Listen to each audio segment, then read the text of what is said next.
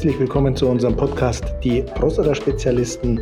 Wir laden Sie herzlich ein, in die Welt der Prostata einzutauchen und alles über und um die Prostata herum zu erfahren.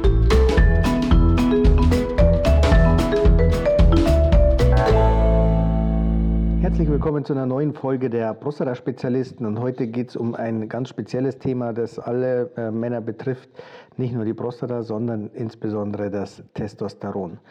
Testosteron ist ja bekannt als ähm, ein Hormon, das vor allem wir Männer haben, Frauen haben es auch, aber in deutlich äh, geringerer Konzentration, das uns quasi zu Männern macht. Und was heißt es und was hat es eigentlich mit der Prostata zu tun? Mit der Prostata hat es insofern zu tun, als dass das Testosteron äh, ursprünglich ja in den Hoden gebildet wird und dann aber in der Prostata zu äh, einer aktiven weiteren Form des Testosterons ähm, weiter verstoffwechselt wird, das sogenannte Dihydrotestosteron. Man kann sich jetzt vorstellen, wenn man entweder im Rahmen ähm, einer Operation oder auch einer Turb, die ausgeprägt gemacht ist, oder ein Holeblaser, den größten Teil der Prostata abträgt, dass dann ähm, der Testosteronspiegel bzw. der Dihydrotestosteronspiegel wegweisend davon betroffen ist und was das macht, was das ausmacht und äh, vor allem allem, was das Testosteron initial macht, erfahrt ihr in dem Podcast. Gehen wir, also von, äh, gehen wir also von den jungen Jahren aus in unserem Leben. Als Kinder ist der Testosteronspiegel von den Jungs relativ niedrig. Ähm, das ändert sich mit der Pubertät. Da steigt nämlich der Testosteronspiegel. Und wofür ist das Testosteron verantwortlich? Nämlich für den männlichen Phänotyp. Was heißt das? Vor allem, äh, dass wir eben aussehen wie Männer, dass die Muskelmasse wächst, versteht sich von selber. Das Testosteron ist leider auch dafür verantwortlich, dass über die Jahre sich diskrete Fettspeicher über diese Muskelmassen legen, sodass die gelegentlich ähm, etwas in den Hintergrund rücken und vielleicht nicht mehr ganz so offensichtlich sind. Ähm, dann hat es natürlich damit zu tun, äh, dass äh, der Penis wächst, dass der Hodensack sich entwickelt und auch, dass die akzessorischen Geschlechtsdrüsen, und dazu gehört auch die Prostata, unter anderem sich entwickeln. Und dann geht es im Weiteren darum, dass die Spermienproduktion angeregt wird, dass es ähm, um die Reifung der Spermien geht, wo das Testosteron und das Dihydrotestosteron wegweisend daran ähm, beteiligt werden. Die Barthaare sind natürlich nicht zu vergessen. Ähm, allgemein die Körperbehaarung, allerdings nicht die Kopfbehaarung. Ähm, die hat damit nichts zu tun, was äh, ja, letztlich darauf hinausläuft, dass eben, äh, man sagt ja manchmal, die Haare etwas nach unten rutschen von dem Kopf auf den Nacken und äh, den Rücken. Ähm, aber das hat eben auch damit zu tun. Ein weiterer wichtiger Punkt, vor allem im Alter, ist ähm, die Knochen- und die Knorpelneubildung. Also man kann durchaus überlegen, ähm, bei äh, Knorpelschäden, von denen man nicht so genau weiß, woher sie kommen, äh, was ja langfristig auch zur Arthrose führt, mal zu überlegen, sich den Testosteronspiegel anzugucken. Vor allem geht es da eben auch um die Neubildung des Knorpels. Aber, und da ist wieder ein großer Zusammenhang auch mit der Prostata, auch die Steigerung des Sexualverhaltens hat mit dem Testosteronspiegel zu tun.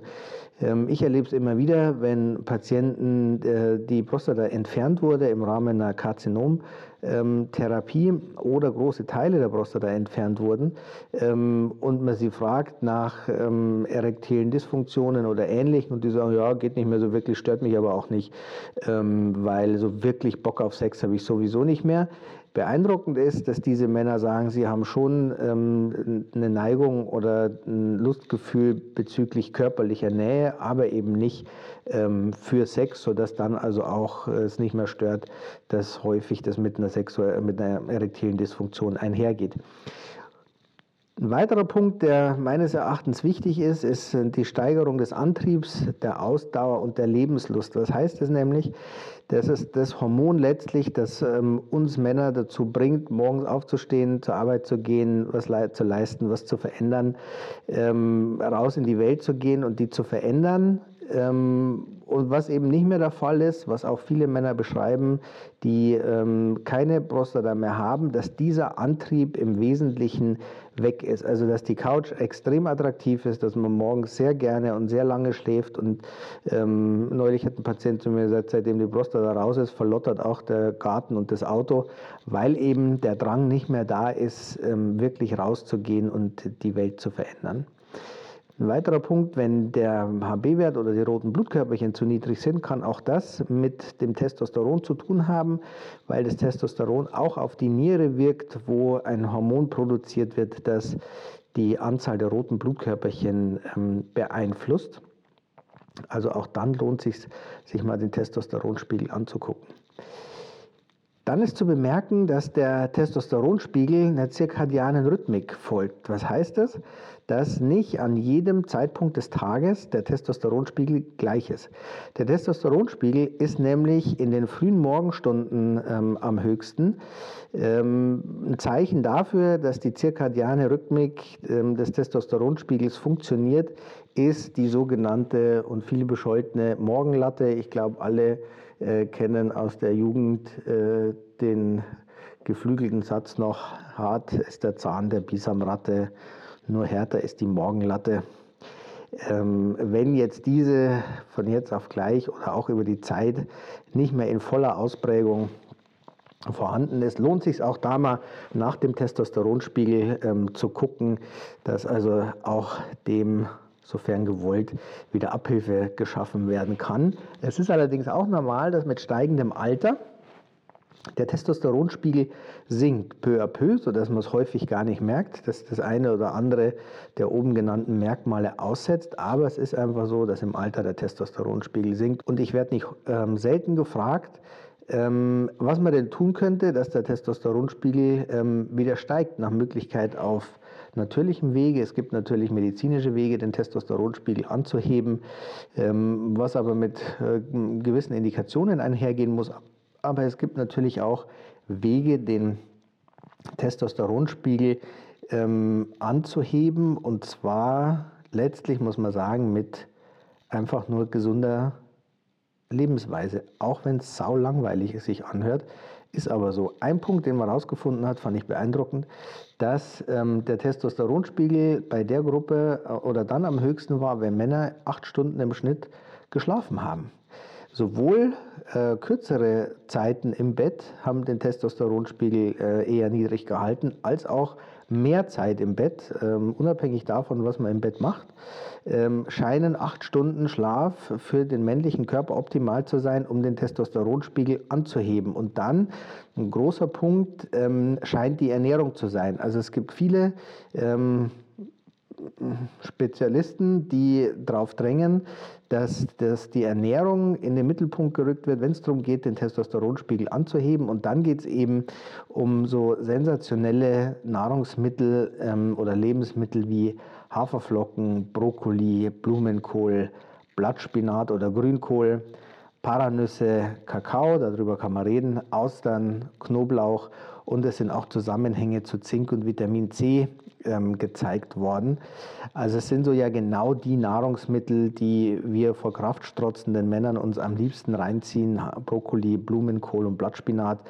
Da freuen wir uns doch so richtig. Kein Wunder, dass der Testosteronspiegel und das aggressive Verhalten damit einhergeht. Aber dass äh, die Ernährung ist natürlich ein extrem wichtiger Punkt. Ich hätte da ja auch in einem anderen Podcast schon drüber gesprochen, ähm, dass die äh, Ernährung wegweisend für die gutartige Prostatavergrößerung mitverantwortlich ist, als auch für die Entstehung des Prostatakarzinoms. Ich werde dazu nochmal eine eigene Folge machen. Und da geht es in erster Linie um die basische Ernährung. Und in diesem Zuge habe ich mich natürlich darum gekümmert, Gesprächspartner aufzutreiben, die sich mit Ernährung wirklich auskennen. Und eine der nächsten Folgen werde ich mit einem Koch und äh, Ernährungscoach machen.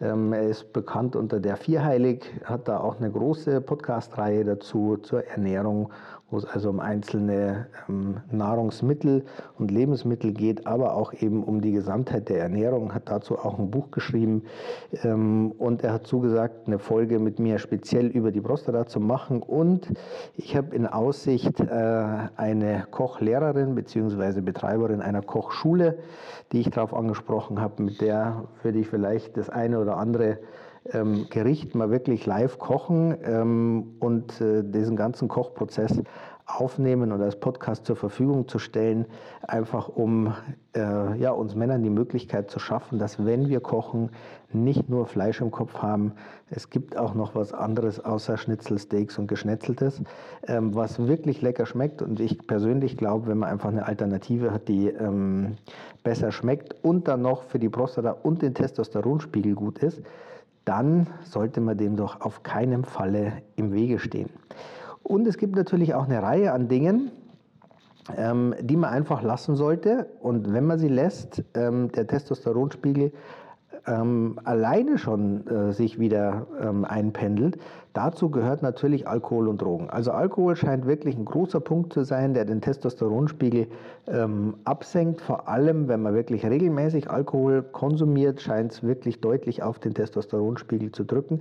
Aber auch äh, der regelmäßige Gebrauch von Drogen scheint da ähm, mit reinzuspielen. Und dann gibt es auch wieder Nahrungsmittel, die ähm, auf den Testosteronspiegel sich negativ auswirken, wie zum Beispiel Soja. Da gehört ja auch das Tofu dazu, da gehören Milchprodukte ähm, dazu, also nicht zum Soja, sondern die Milchprodukte per se scheinen ähm, für den Testosteronspiegel eher schlecht zu sein, weil da ähm, ja, mit Hormone ähm, aufgenommen werden, die dem Testosteron eben entgegenspielen. Ähm, als ich gelesen habe, dass Minze für den Testosteronspiegel schlecht sein soll, habe ich mich gewundert, scheint aber so zu sein. Die Wissenschaft hat es gezeigt. Ähm, und auch Gluten. Für jeden, der Gluten nicht kennt, Gluten ist das Klebereiweiß, das in unserem ganz normalen Mehl drin ist. Das heißt also das normale ähm, Brot, das normale Brötchen, der Kuchen, ähm, die Croissants, die Donuts, ähm, die scheinen also sich ebenfalls negativ auf den ähm, Testosteronspiegel auszuwirken. Wenn man das alles hört, was man nicht mehr essen darf, äh, wenn es um die Prostata geht, vergeht einem so richtig die Laune. Aber ich bin gespannt, äh, was in den nächsten Podcasts, die ja die Ernährung ähm, im Mittelpunkt haben, mit sich bringen und ob wir dann noch mehr am Ende zum Essen bekommen, außer nur am Brokkoli oder am Blumenkohl zu lutschen ähm, und dann hungrig ins Bett zu gehen. Ich freue mich natürlich, wenn ihr mir schreibt, was ihr ähm, davon haltet, wenn ihr den Podcast bewertet. Und ähm, ich freue mich auf die nächsten Folgen mit dem Vierheilig und unserer Münsteraner Kochschulenbetreiberin. Bis zum nächsten Mal.